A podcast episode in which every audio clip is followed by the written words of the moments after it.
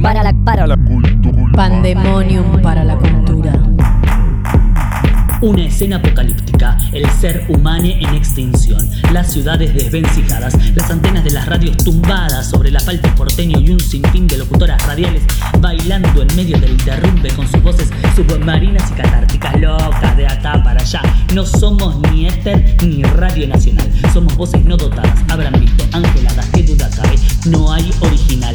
Somos una copia más, somos una copia somos una copia más. Así las híbridas, las cruzadas, las primeras que aislaron y las últimas en volver gritan de acá, de acá, de acá. Encerradas, sí, quietas, ni los sueños.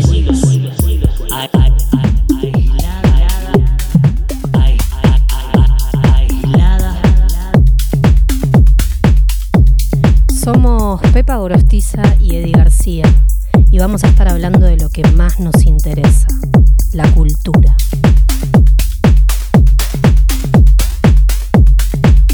Hoy es jueves 2 de julio y estamos en la ciudad de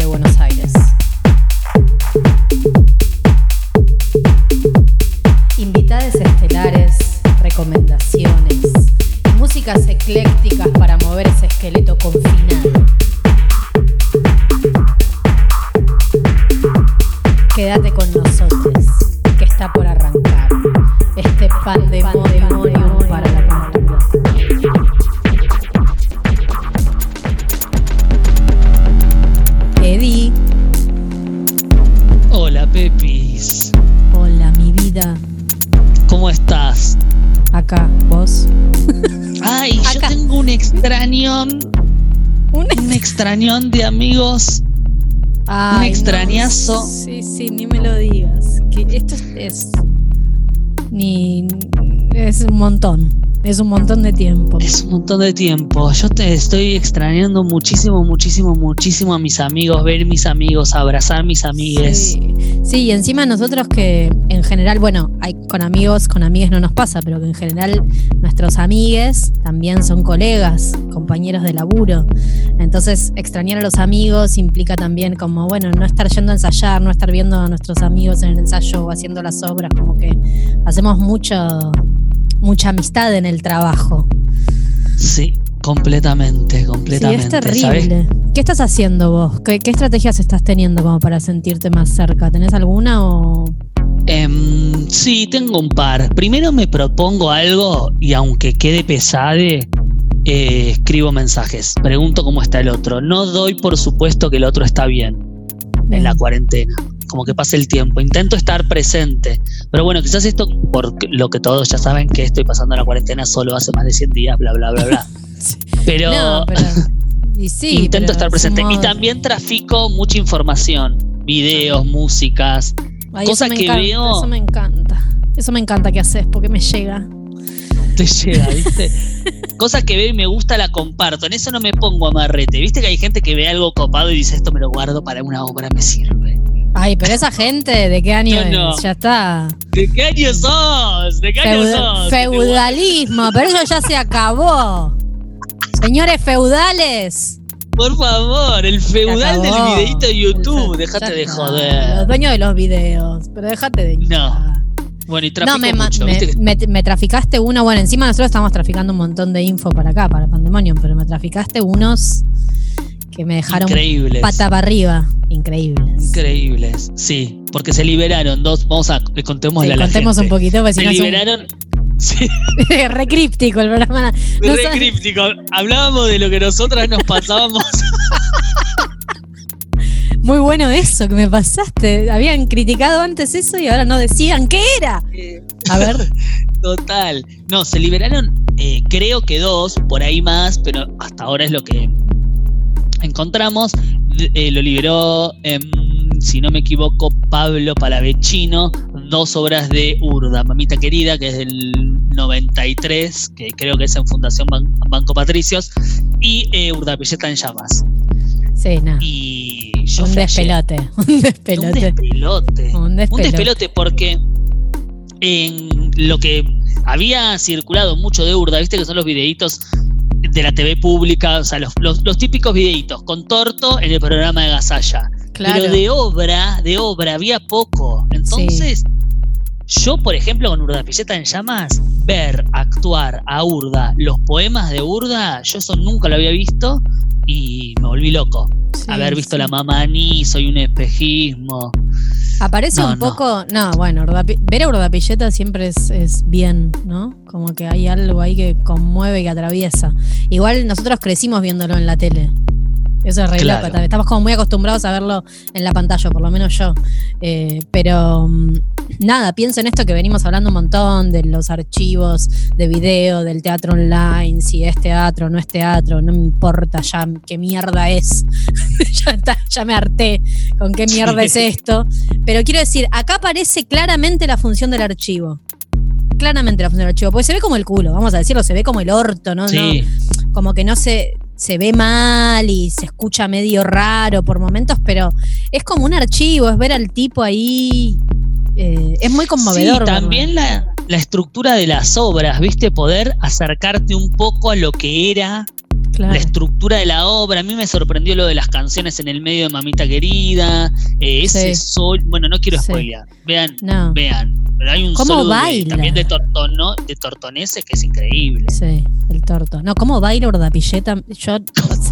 mete la, la hay, véanlo por favor, porque hay un momento en el que mete en Mamita Querida hace una danza medio macumbera en el medio, y hay un momento en el que hace una danza medio como si te dijera medio, medio isadora. Una cosa increíble. Bueno, pará, y en, y en Ordapilleta en Llamas hay como una especie de apropiación del lado de los cisnes que hace, que es, una hermosura. Hermoso. Con música y todo. Bueno, escuchamos un pedacito. Elegí vos un el pedacito. pedacito de mamita querida. Porfa. Y mi fragmento preferido es el de Saquen toda la montaña y el horizonte. Ese es mi, mi fragmento preferido. Nacho. El que quiere pampas. Si Nacho, quiere una pampa. Nacho, buscamos la parte en la que la pilleta quiere pampa. A ver. Me parece que viene. ¡Saquen toda la montaña del horizonte! ¡Todas quiero pampas! y pongan un mar. Un mar ahí, un mar quiero, pero chiquito. Tampoco un mar gigante lleno de aletas que sobresalen de la espuma. ¡No! El mar trae bichos como las enredaderas y se llena todo de, de, sombrillas y pelotudos con bronceadores y, las paletitas con la pelota dosada y todo. Es espectacular. con la palota con la paletita dosada en todo me vuelve loca porque esta, qué insoportable que es ir a la playa, ¿viste? ¿Qué les pasa con los bronceadores y la sombrilla? ¿Sabes qué me gusta mucho? No, es hermoso, es hermoso. me encanta que esta parte. mar chiquita también, ¿viste? Pero viste que no quiero un mar gigante, quiero un mar chiquito. Un mar chiquitito. Eh, él tiene un poema muy hermoso. Eh, ¿Viste los textos de.? Bueno, nosotros somos medio como medio que lo seguimos a toda parte, a burda. Eh, tiene un texto hermoso, búsquenlo si no lo leyeron, para quienes nos están escuchando. Es una poesía que se llama Me voy al mar para hacer el mar.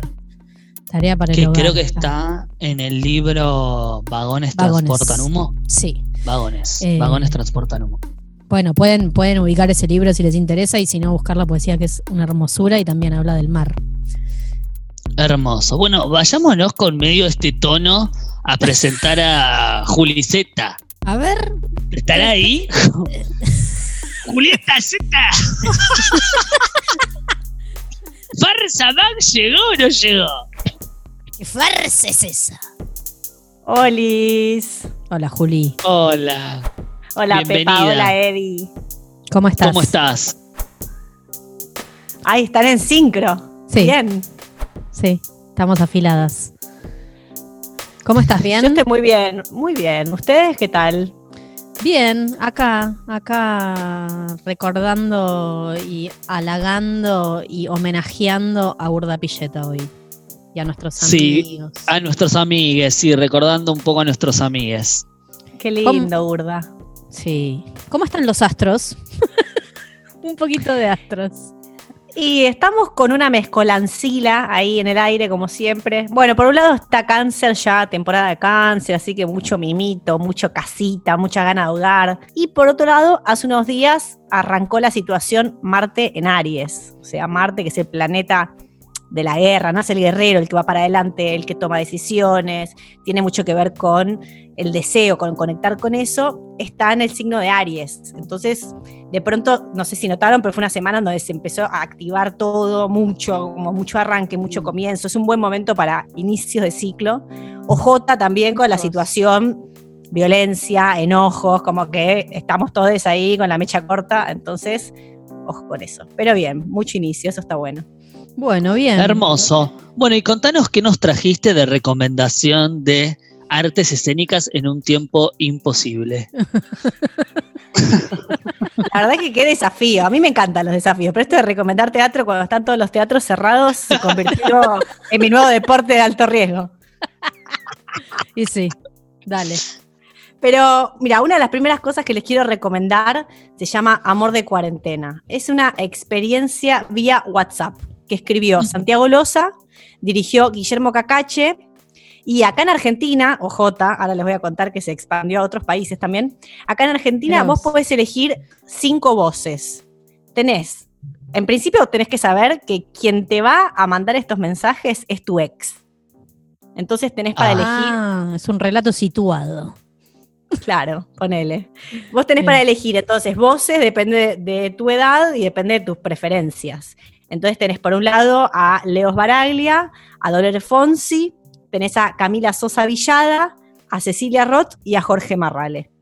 Vos elegís de esas cinco voces y las funciones duran dos semanas. Es decir, arrancan los miércoles o los sábados, vos te sacás la entrada por alternativa teatral, arrancás ponerle la experiencia un sábado y a partir de ese sábado y por las siguientes dos semanas, todos los días te llegan mensajes de la persona que vos elijas para que sea tu ex.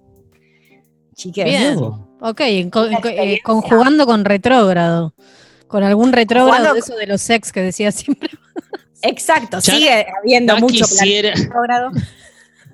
Sí, ya quisiera yo que alguno de mis ex sean Camila Sosa Villada, Esbaraglia o La Rot. Y yo te digo que estoy haciendo la experiencia con Leo y no está nada mal. Yo me dejo los audios porque te mandan audios, te mandan videos, te mandan canciones, fotos, un poco de todo. Yo me dejo los audios. ¿Cómo? ¿Nudes? No, audios, pero si quieres podemos pedir una versión con nudes, no estaría mal tampoco. Eh, bueno, yo me dejo los audios para escuchar. al pasto.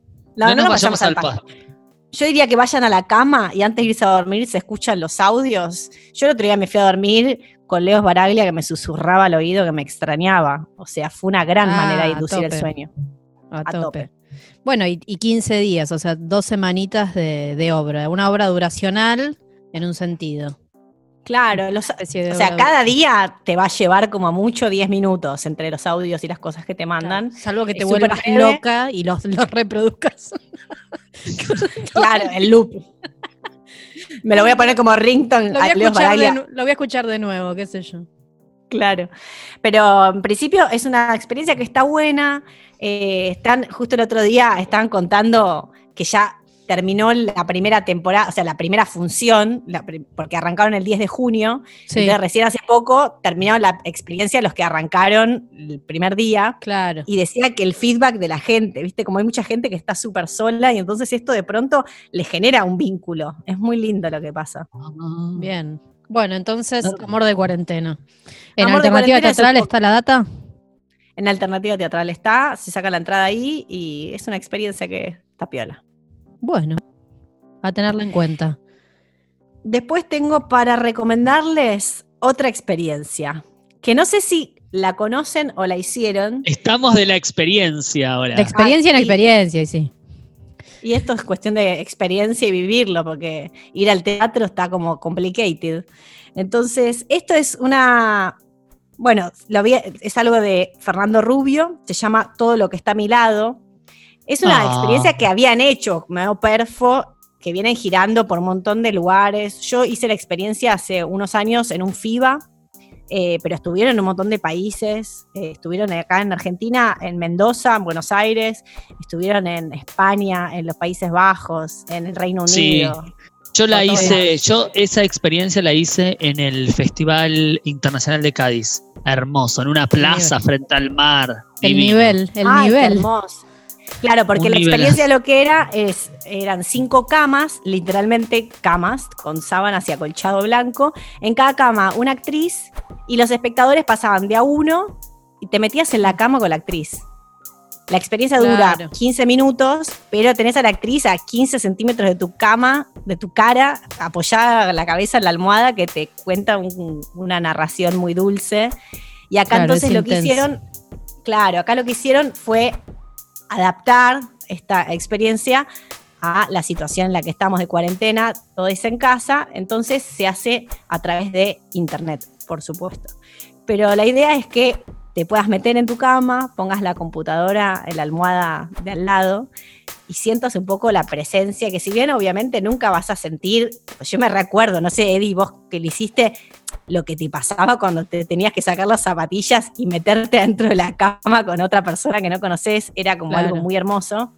Sí, Eh, y al aire libre, ¿no? Casi siempre es. Esto también debe ser un flash. Sí, No puede sé, ser hermoso y también puede hice al ser- aire libre. Puede ser un poco perturbador también, depende de la personalidad. Bueno, Sí. tal cual. Pero, Pero eh, yo, por ejemplo, estuve viendo fotos de las experiencias que hicieron en otros países y ponerle en Holanda, que tiene mucho canalcito, las camas las pusieron en el canal directamente, camas flotantes. O sea, como Claro. que toda la experiencia era espectacular. claro, Eh, claro. Pero bueno, en este sentido hay hoy armada una estructura con 27 actrices de todo el mundo. Si quieren les digo de qué países. Por ejemplo, Ah. hay, aparte de Argentina, hay actrices de España, de México, de Estados Unidos, de Ecuador, de Italia, Grecia, Brasil, Reino Unido y Países Bajos. Ahí tenés. Trancu. montón. Y de acá de Argentina Sí. eh, hay cinco, son cinco actrices. Está María Badi, Mariana Montesotín, Sandra Monteagudo, Andrea Nussenbaum y Lorena Vega. Bien. Quinteto. Entonces, Che, ¿y esto cómo, cómo es? ¿Cómo, ¿Cómo se accede, Juli? ¿Es a partir de cuándo? esto se estrena el sábado 4, o sea, pasado mañana, Sí, sábado 4 de ya. julio. Las experiencias son a partir de las 6 de la tarde. Pueden meterse por alternativa teatral, que siempre está, y si no, Sí. la web que tienen, que es sites.google.com barra todo lo que está a mi lado. Bien, buenísimo. Igual, Yo creo que si directamente googlean todo lo que está a mi lado. Dale. Perfecto. Bueno, Bueno, Juli. muchas gracias, Juli. Gracias. Ay, chicas, es un placerazo. Bueno, nos vemos la próxima. Esperemos que así sea. Besos. Así será. Mua. Gracias. Mua, mua.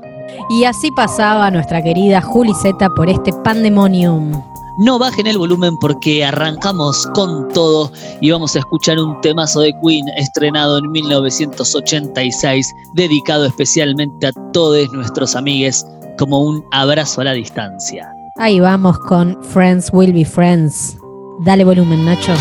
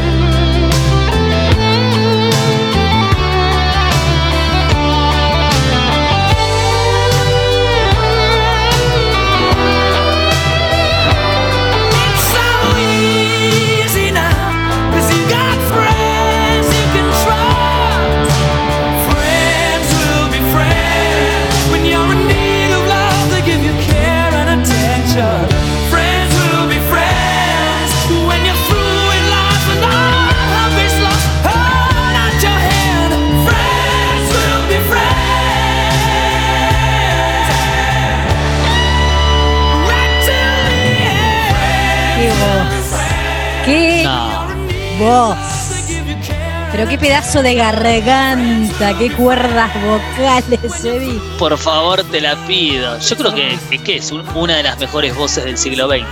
Sí, de- desde ya, desde ya. De rock seguro. ¿Sabes que en mi. Cuando yo era tan solo una niña, mis padres me ponían una y otra vez eh, un disco que, que tenía Montserrat Caballé, una cantante lírica con Freddie Mercury. Barcelona. No. Eh, lo escuchaba mucho, mucho. Te imaginarás mi infancia. Eh, así que tenía Hermoso. como. Sí, le di fu- muy fuerte a Freddy también y como a otro, a otra cara de Freddy. Eh, nada, me parece espectacular su voz. No, espectacular. Perdóname que te corto un poco con eh, tu anécdota sobre Freddie Mercury, pero agárrate porque está llegando nuestro invitado deluxe. Ay, ¿Vos nuestro lo querés gran, presentar? nuestro gran amigo, amigazo. No, Gran no, presentalo, presentalo vos. Por favor, presentalo. ¿Estás segura? Estoy segura. Bueno, él es uno de los actores jóvenes más talentosos de este país. Actúa, canta, baila, toca el piano, te hace cine, teatro, televisión. Es un bombón asesino, es un bombón bien latino, es un bombón suculento con este bombón casamiento. Qué maravilla que nos acompañe en el séptimo episodio de Pandemonium para la Cultura, este morocho argentino, Nicolás Goldschmidt. Nico, ¿estás ahí? Estoy acá. Hola. Hola. Hola. Hola, Nico. Hola, negro. ¿Cómo están? Bien, muy contentos, contentes de que nos acompañes. Qué este bueno, yo pandemonio. también, la verdad, muy contento. Gracias. Gracias por venir a este séptimo programa. Che, Nico, vamos directo a la primera pregunta que, eh, bueno, es la pregunta, viste, del momento. Es ¿cómo te está pegando la cuarentonga? Mira, lo, fue, fue yendo en etapas, obviamente. La primera parte me pegó muy fuerte al ego, que es lo, lo que- lo peor que me pueden tocar. No, pero como, ¿Cómo sería eso? A ver. claro, digo, como era un año muy lleno de actividades, ¿viste? Yo estaba como en tres obras, entre coreomanía, precarizada, ametralladora, tenía como toda la actividad actoral a full. eh, entonces, como que cuando se cayó todo eso, ¿viste? Veía muchas posibilidades en eso. Entonces, cuando de repente se cayó esa. O sea, todo eso dejó de ser una posibilidad. El ego se sintió como muy tocado. Claro. Inmediatamente cuando me pasa eso, siempre pienso, bueno, tenés que calmarte y pensar en otras cosas y pensar en las cosas que realmente tienen valor. Entonces, me traté de, de- de- de tomarlo como un descanso obligado, que eso fue muy interesante, una parte muy interesante de la cuarentena. Obviamente pasé por angustia y ansiedad, y ahora en las últimas semanas como que lo estoy disfrutando. Como- Empezó otra. Empecé como a entrar en contacto con la creatividad, con lo cual me, me- me calmó bastante y, y me enfocó muchísimo. Entonces, a partir de ahí empecé a abstraerme de lo que sucedía alrededor y me pude obsesionar un poco con algo, entonces algo de eso me ayudó mucho. Y ahora estoy, justo me prestaron una casa, estoy como medio cambiando de ambiente, entonces estoy contento. Y, o sea, en relación al laburo, entonces, como venías laburando mucho, frenaste un poco. No es que dijiste, tengo que adaptar ya al laburo, tuviste que salir rápido a hacer una adaptación de eso, no. No, por, por suerte no me pasó a nivel como económico esa urgencia. Eh, si bien algunas obras en las que estuve se liberaron eh, a nivel online, cosa que en el momento me parecía horrible, eh, Mm. no sucedió tanto con tantos trabajos, eh, entonces tampoco me asusté mucho.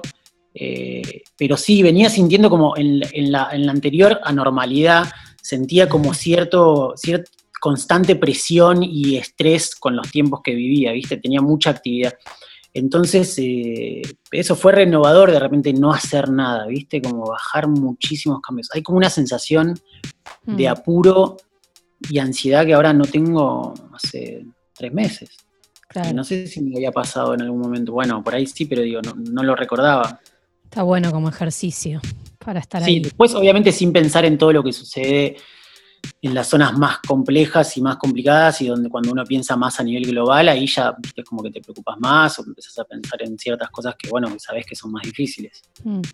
Escúchame, vamos a ir un poquito al pasado, salir de este presente por un ratito. Vos arrancaste a actuar desde muy pequeño. Muy Y, sí.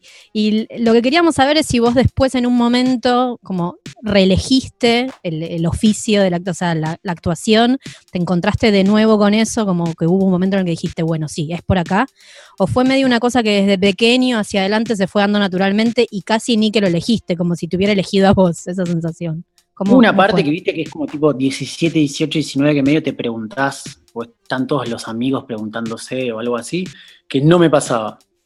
Eh, pero Ah. porque también laburaba, estaba en contacto con el laburo muy concretamente.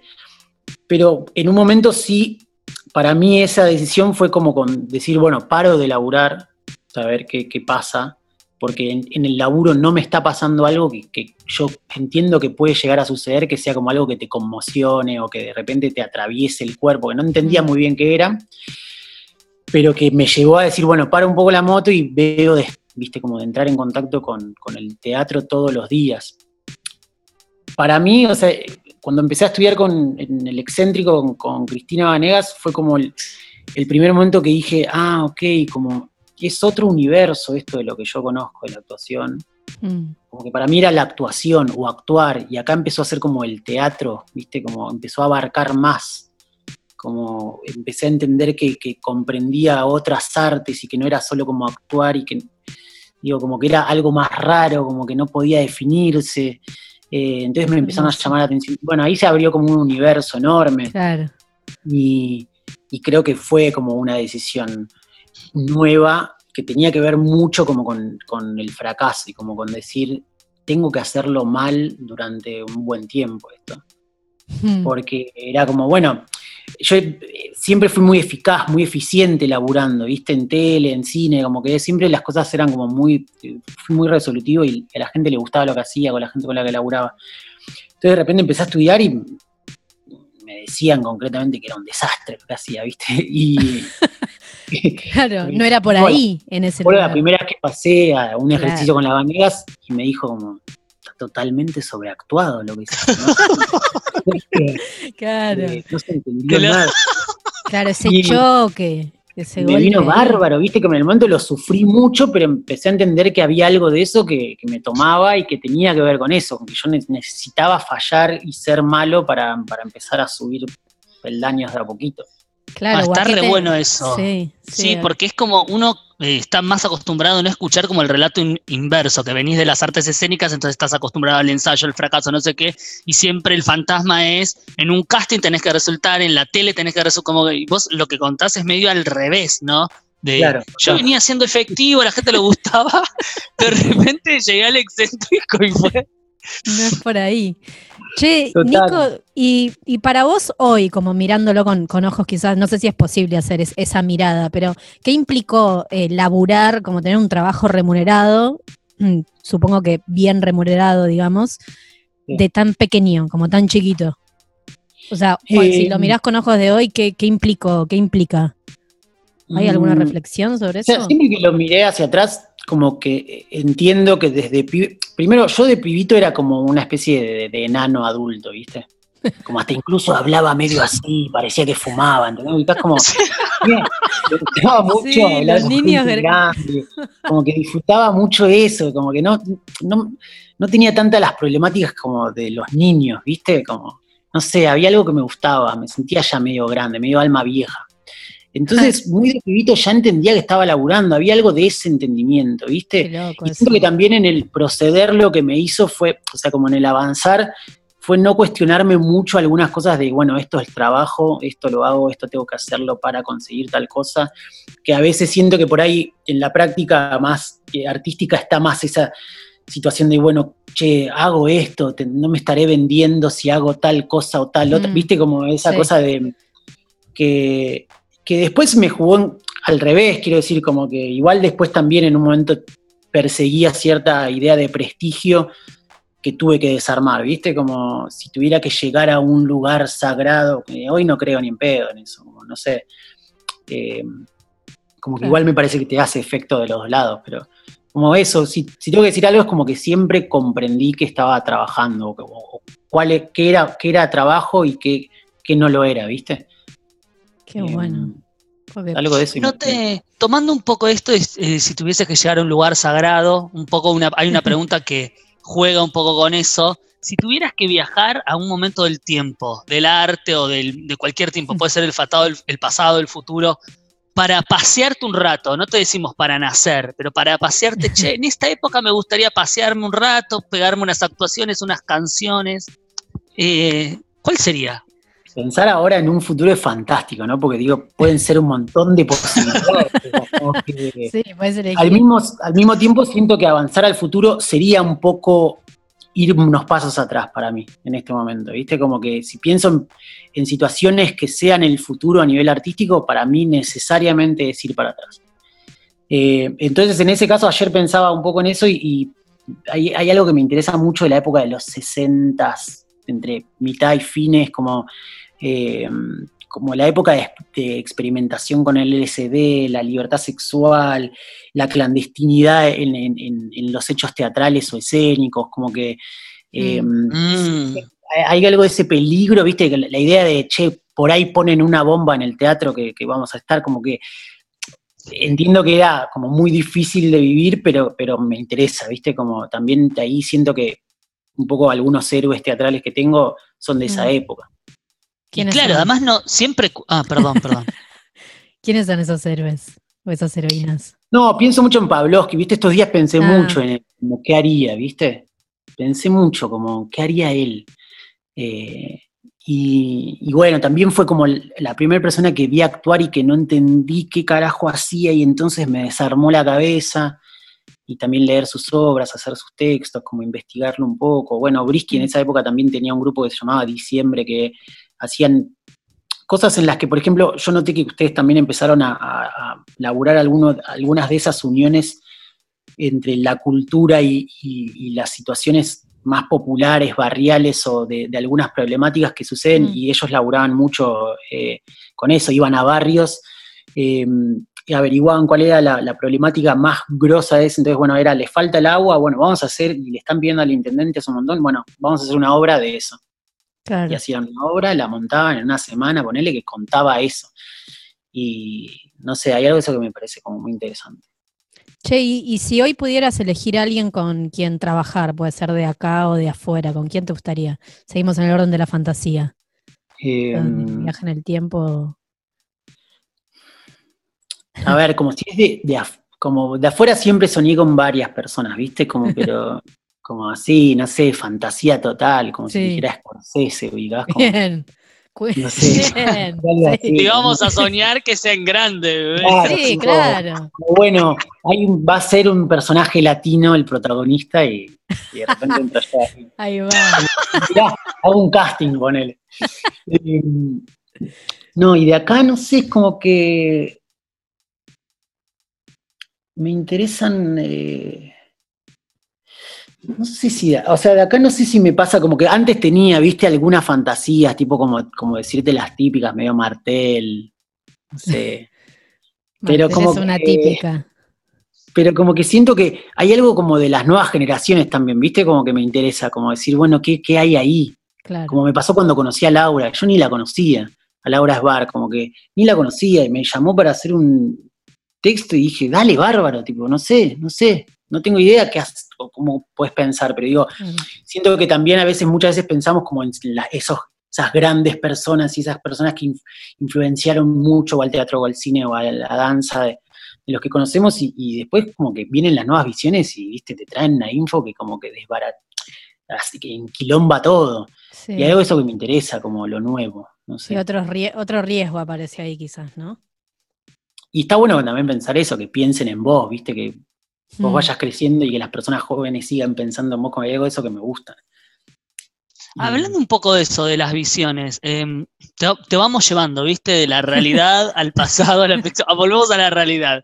Vos sos un poco medio un actor todoterreno, no solo, o sea, por, por lo que un poco uno sabe y además chusme, ¿no? O sea, haces cine, teatro, tele, pero también haces, o sea, vi tipo la- tu experiencia en la tele y es también muy diversa, digamos, haces dist- distintos materiales. ¿Cómo te llevas con la convivencia de esos, de esos espacios? O sea, ¿te aparece una cosa medio del prejuicio entre uno y otro o no? ¿O es un poco esto que contabas antes que no te lo cuestionas mucho? Siento que a medida que voy avanzando, como más me chupa un huevo, ¿viste? Como todo lo que hice o las cosas que puedan suceder. Como, y algo eso que me gusta, que me hace sentir más tranquilo. Y,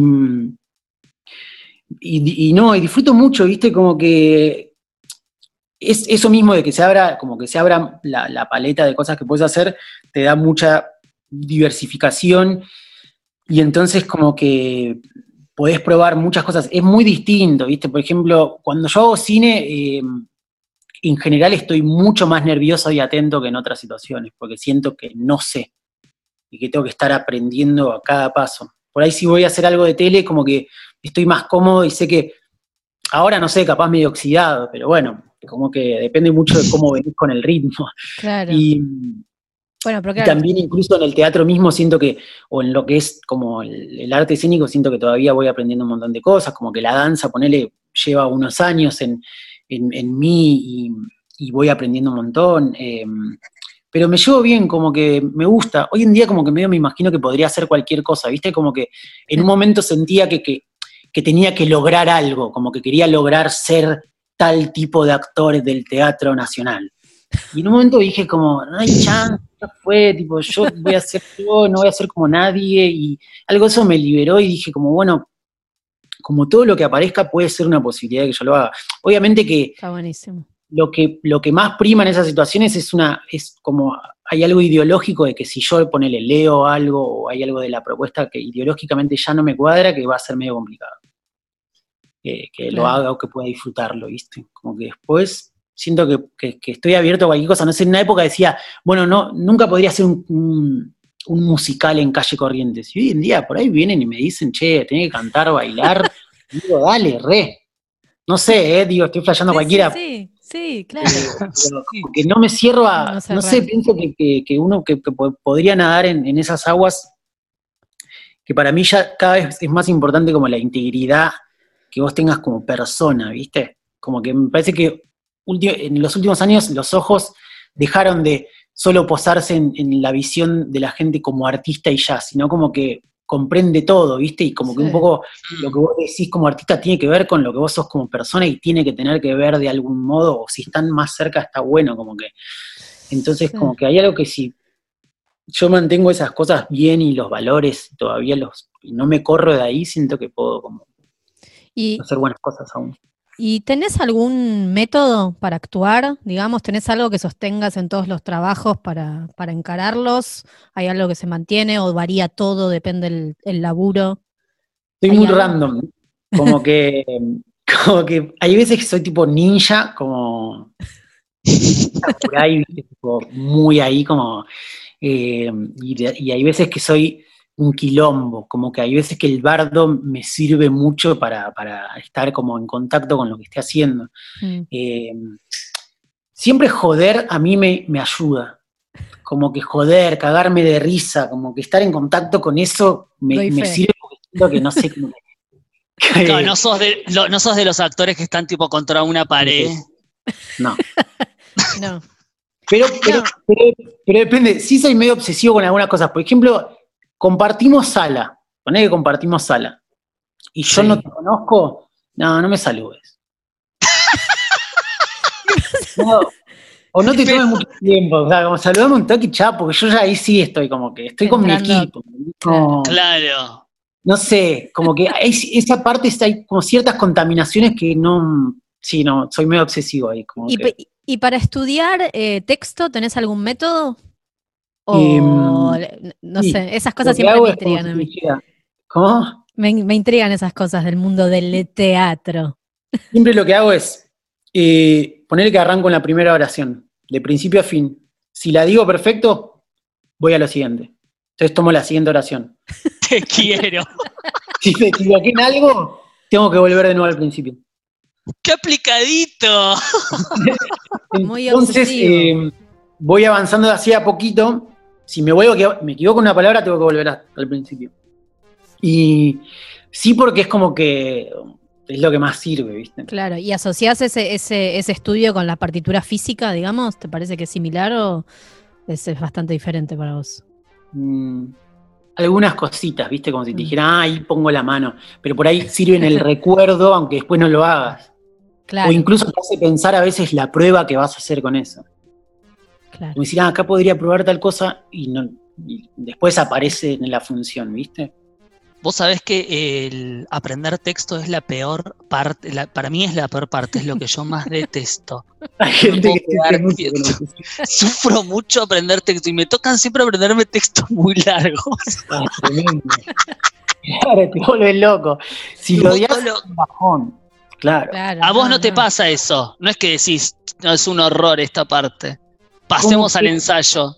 No, pero ponele, el último tiempo, cuando tuve que ensayar ametralladora, por ejemplo, dije, mira, le dije a Laura, mira, yo esto no lo voy a aprender por fuera de los ensayos. Eran nueve páginas de, de texto.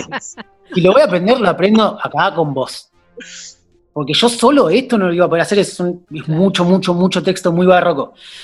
Y le dije, necesito tener a alguien y es como que no me va a llevar tra- trabajo a casa.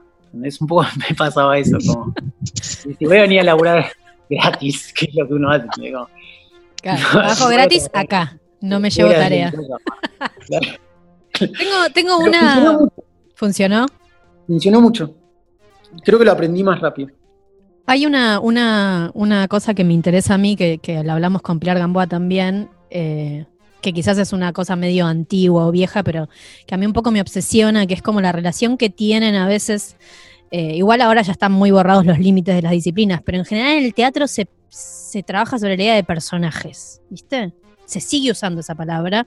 Con Eddie hablamos bastante de esto, eh, hablamos de, bueno, de que quizás también se usa la palabra Pepa está con lo de roles. los Estoy con lo de los personajes. personajes. Pero porque a mí me interesa. Eh, me, interesa también ver qué pasa, qué pasa, o sea, como esa- con esa sensación de que uno encarna un personaje, siente que atraviesa un rol, o sos vos, porque yo hay actores que veo que son, e- son- o actrices, son, son, son esa persona. Son esa persona atravesada por estados. Digo, si pensás al personaje como de verdad esa idea como medio vieja de personaje, o es un estado por el que atravesás vos, que ya está con vos, ¿hay algo ahí? De pibe re quería hacer eso, viste, como que de pibe re flasheaba como quiero ser tomado por. Como, como que después entendí que en realidad uno se toma por otras cosas, no es que lo, no sé, por lo menos para mí no, es- no es que te toma el personaje, como que estás tomado por tu propia eh, cosas psicóticas, viste, como que no. eh, entonces no, no lo, como que no, no lo pienso así, como ni en pedo, de, de hecho todo lo contrario, como que siempre lo siento muy cerca, viste, como en dónde, en, en qué nos estamos pareciendo o en qué esto me va a permitir realizar tal fantasía, ¿entendés? Como, eh, Mm. no sé, me acuerdo que hacía una serie que se llamaba La Caída con Julieta Díaz y yo hacía como medio el amante de ella y era un profesor de educación física muy machirulo. Y, y- y muy, eh, no sé, como desbordado, como medio un langanabo y chongazo.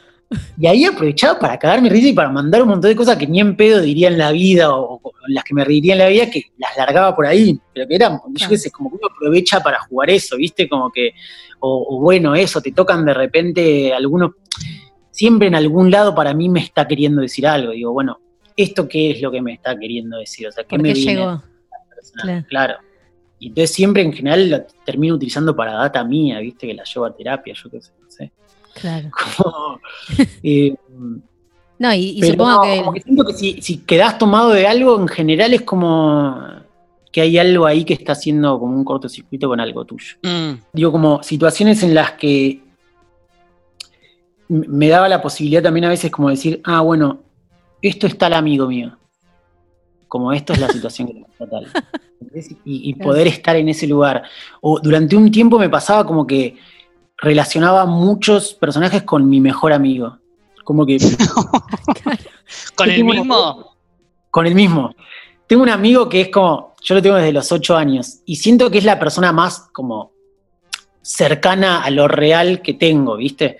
Entonces como que me da una información que por ahí yo ya no tengo, porque como que ando con un mundo más volado, como de otras cosas, y te que de repente me tira cierta data como muy concreta, y entonces durante un tiempo me remitía bastante a eso, como bueno, ¿cómo lo haría tal? Mira. Ah, bueno, me voy a peinar como tal, no sé, ¿viste? Como, Me acordé un poco de Jim and Andy.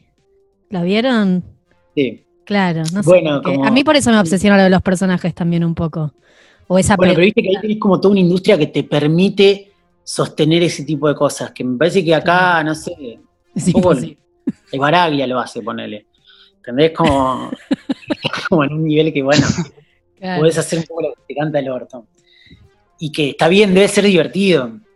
Claro. Eh, y es divertido verlo. Pero no sé, a mí no, como que no me, no me pinta por ahí. Por ahí.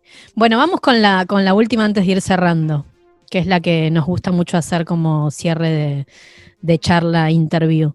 ¿A vos qué te parece que sería importante decir hoy en un programa de cultura en la actualidad como este? Por ejemplo, ¿qué, qué pensás que es para vos, no? Eh, sí, obviamente pensé mucho como en, la- pregunta y mm, pienso que como que hay dos cosas a las, las que los artistas estamos acostumbrados y como que son resistir y transgredir. Y siento que son dos cosas a las que, sobre todo resistir, hay que estar como muy agarrados en este tiempo porque eh, nos la tenemos que bancar ahora. Como bueno, nos tocó este tiempo y me parece que ese, este tiempo es como algo que puede llegar a ser muy interesante para nosotros. Como, y, que también se van a venir tiempos muy difíciles cuando vuelva la, normalidad anteri- anterior. Y que vamos a tener que estar alertas con eso porque nos van a querer cerrar un poco el camino, como, en general. Y que entonces eso, y que, que como, como les decía, como que para mí estamos muy acostumbrados a transgredir ciertas normas, no solamente como, bueno, las, como el pensamiento reinante, sino como algunas normas, como desde Cromañón en adelante tuvimos que ir transgrediendo algunas cosas para poder que venga más gente, para poder hacer tal cosa, para poder hacer tal otra, y que bueno, veamos cómo avanza, pero que si en alguna vemos que no, no nos podemos juntar más y tendremos que pensar en, en- en la clandestinidad quizás, y bueno, Sí. ya se ha hecho y ya hemos sido parte de eso como historia, capaz no nos tocó a nosotros tanto generacionalmente, pero digo, la- lo Mm. llevamos como que estamos continuando cierto camino y nos tocó esta. Entonces, eh, capaz tenga que suceder, viste, que capaz lleguemos en algún momento a poder juntarnos de a 10 y, y bueno, ahí podrán ser funciones para 9, para 8, para 5 espectadores. Digo, mm, mm, creo que eso que, eh, me parecía como que tenemos que estar alertas y, y que bueno, tenemos que bancarla. Al mismo tiempo siento que como artistas como que es lo mejor que nos puede pasar es algo así, ¿viste? Como que de repente dé vuelta todo, Sí. como que nos haga pensar todo, que, de- que- que- que tengamos que nosotros transmitir algo en, en- en el momento más especial del mundo. Y es increíble, digo, nosotros veníamos laburando mucho con la cotidianeidad. Y digo, estamos acostumbrados a resistir porque es como, ya sabemos cómo son las cosas y, y ya sabemos cómo se hace arte acá en el país. Mm. Eh, entonces, sigamos bancándola, no vamos a desaparecer y mm, tratemos de, Mm. De- de conectarnos con la creatividad lo más que podamos en esta época en la que, bueno, todo tiene que ser filmado y todo tiene que ser digitalizado, como, bueno, ver por dónde, qué otros caminos podemos encontrar. Mm. Buenísimo. Hermoso. Muchas gracias. Resistencia Resistir y trans- transgredir. Sí, resistir y transgredir. Resistir y transgredir. Exactamente. Por Nicolás Goldschmidt. Bien, Nico. Llega el final de la entrevista con, bueno, ya sabes porque es famoso el Pandemonium Choice. ¿Te lo, te lo tenemos que explicar o no? Ah, no, ya, ya escuché todo, chicos. Soy, Ya se soy- sabe, sí, está. soy uno de los fans, porque no sé si ustedes saben que ya tienen fans en el, Ah, el por favor, qué nivel.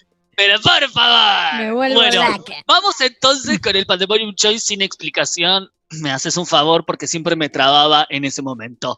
Vamos, ¿estás preparado? Estoy preparadísimo. Bien, ¿cuarentonga o cuarentanga? Cuarentanga, ¿Cine europeo o cine shampoo? de shampoo. ¿Talento o trabajo? El talento no es nada sin trabajo. ¿Espontaneidad o planificación? Planificación Virgo full. ¿Nocturno o diurno? No, nocturno. ¿Barroco o surrealista? Surrealista, pero con todo. Me Subraya. encanta que te, te deja como una cosita. ¿Amo o esclavo? esclava. ¿Hiperproductivo o inactivo? Pegaban esa, ¿eh? No. Ah. Pensé que ibas a decir ambas. ¿Hiperproductivo o inactivo? Hiperproductivo. ¿Sleep o boxer? Sleep, me encantan. ¿Monogámico, monogámico o poliamoroso?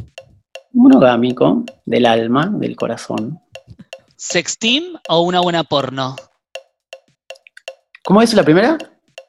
Sexteam. Ah, eso. Sexting. ¿Artillería pesada o manualidades?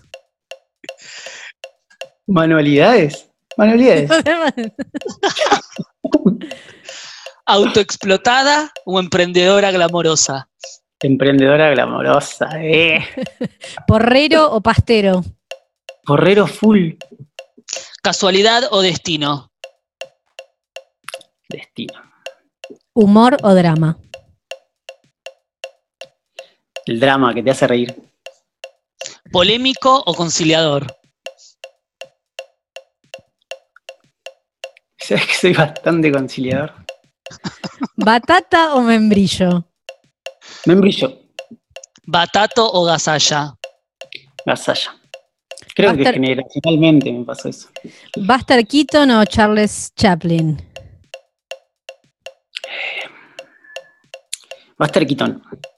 ¿Pacino o Nicholson? Ah, ah. Bueno, Pachino, Pachino. ¿Coppola o Tarantino? Tarantino. Eh, final del Pandemonium Choice con éxito. Exitosamente. Oh, lo pasé, lo pasé. Niquito, te agradecemos un montón que nos hayas dado un ratito de tu tiempo para esta charla. Che, Y- gracias a ustedes eh, por la invitación y por el programa, porque está buenísimo. Me parece que es como un re espacio que se armó y que está bárbaro que suceda. Está viendo cruces re interesantes y está buenísimo. Me parece que no hubiese pasado capaz en otro momento algo así y está buenísimo. Gracias, qué bueno. Te Gracias. queremos pedir eh, que nos sugieras un tema con el que te gustaría que cerráramos la entrevista. Algo que, vengas escuchando o que te resuene. Eh, Hay algo que me gustaría usar en algún momento en alguna obra o cantar en alguna cosa o algo y, y entonces eh, quería pedirles que pongan eso, que es, es una canción que se llama The Killing Moon de Echo and the Bunnymen. Dale. Entonces nos ¿Vamos vamos, con con, eso? eso. Sí, nos vamos con eso. Muchas gracias. Gracias a vos, Nico. Hermoso, un placer. Dale volumen, Nacho.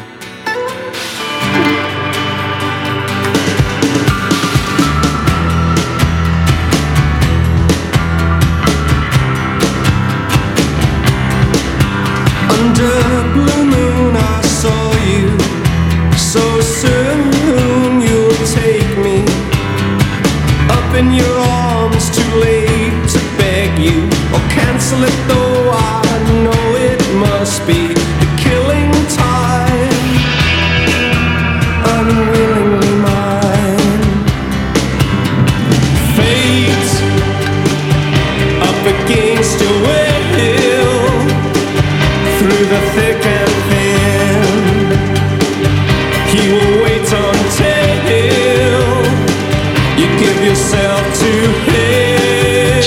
parece que hay, hay un fe de ratas. Creo que me confundí de mes. O sea, el nombre del grupo de Norman Brisky que yo dije me parece que fue diciembre y era octubre.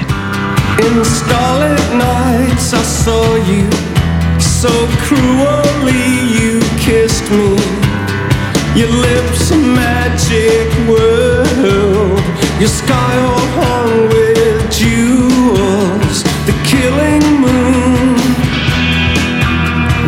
come too soon.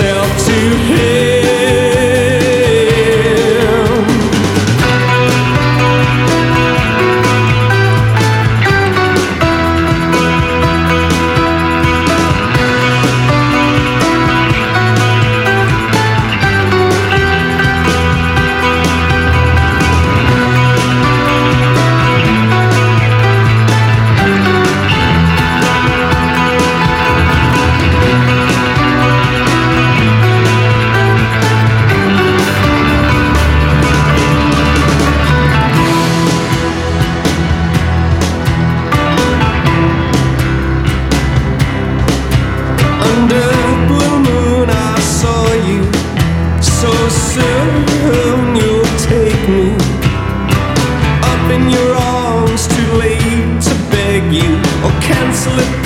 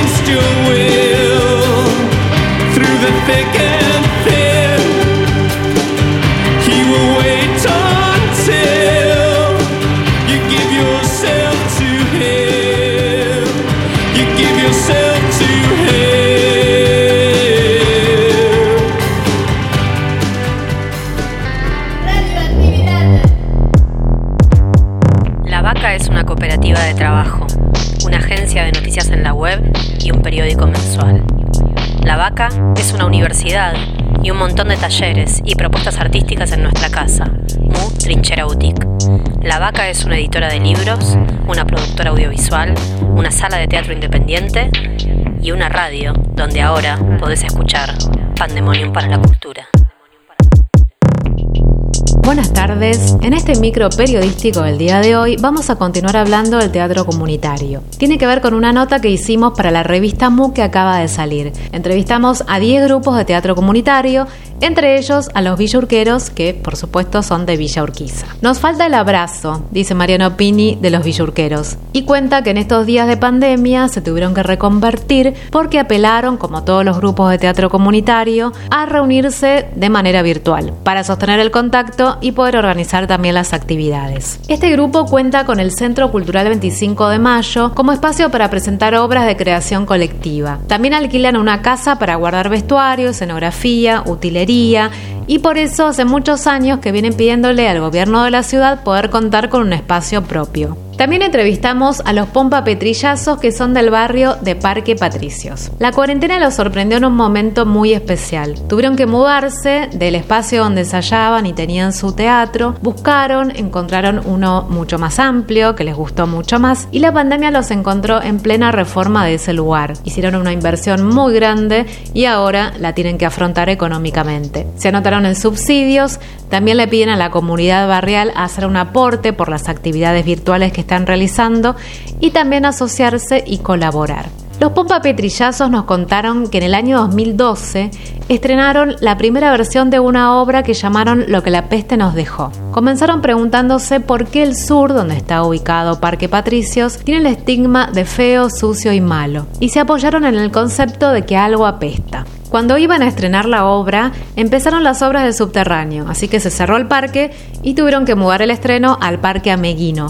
Cuando estaban ahí descubrieron que ese lugar había oficiado como cementerio durante la epidemia de fiebre amarilla en 1871. Y ahí llegaron a la conclusión de que el acontecimiento de la fiebre amarilla había sido el mito fundante de este lugar temeroso, este lugar del miedo, oscuro, y que había definido la identidad de ese barrio. En ese momento se preguntaron qué es lo que la peste nos dejó, refiriéndose a la peste de fiebre amarilla de 1871. Ahora se están preguntando qué es lo que esta pandemia nos dejará. Esta nota sobre teatro comunitario y muchas más notas vas a poder encontrar en la MU que está recién salidita del horno. Te invitamos a suscribirte por 150 pesos por mes. De esta manera nos ayudas a sostener este medio de comunicación autogestivo. Muchas gracias y nos reencontramos la semana que viene con mucho más Pandemonium para la cultura. Así pasaba el micro periodístico cultural de la vaca por María del Carmen Varela. Recuerden que pueden comunicarse con nosotros vía Instagram, arroba Edi García, arroba Josefina Ortiza y también, ¿por qué no? ¿Por qué no? Con nuestro editor sonidista, arroba Nacho Copolequio.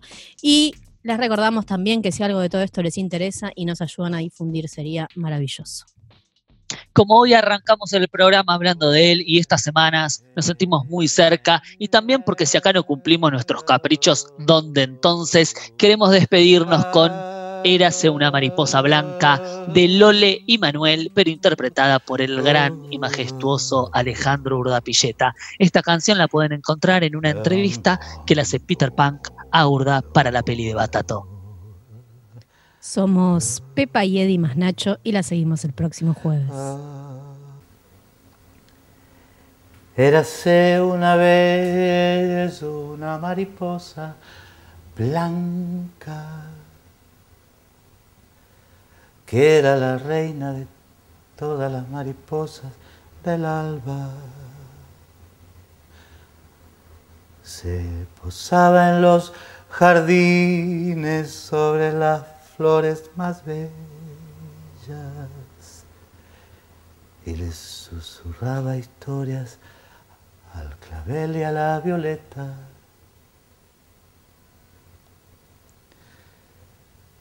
Feliz la mariposilla, oh, presumidilla y coqueta, parecía una flor de almendro mecida por brisa fresca.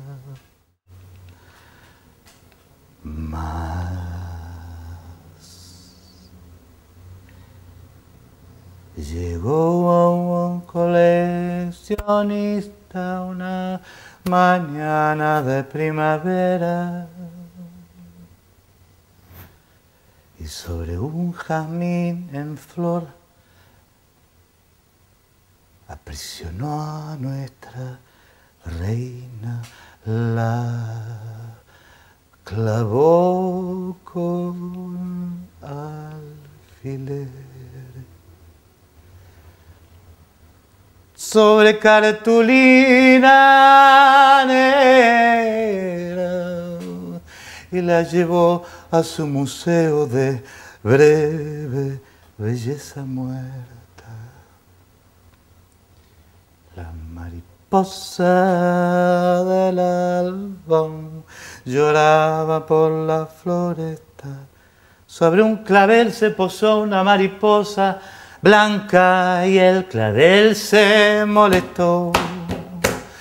Blanca la mariposa y rojo el clavel. Rojo como los labios de quien yo sé.